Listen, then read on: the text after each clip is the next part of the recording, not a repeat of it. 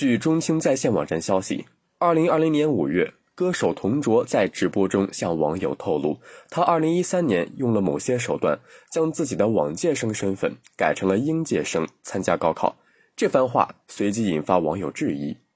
北京青年报记者一月十号从山西省临汾市尧都区人民检察院近日发布的起诉书获悉，已有部分涉及同卓案的山西临汾市教育局工作人员被提起公诉。据瑶都区人民检察院发布的起诉书显示，张某某在临汾市某局某科工作，彭某某在临汾市教育局基础教育科工作。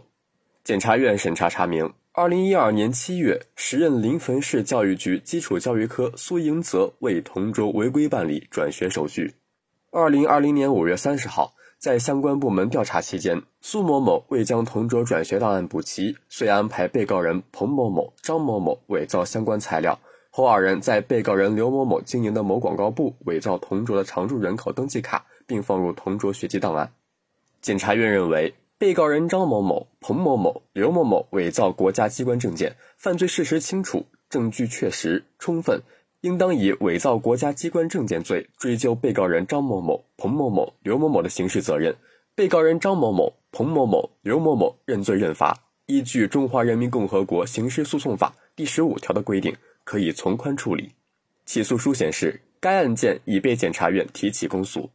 二零二零年五月，歌手童卓在直播中向网友透露，他二零一三年用了某些手段，将自己的往届生的身份改成了应届生参加高考。这番话随即引发网友质疑。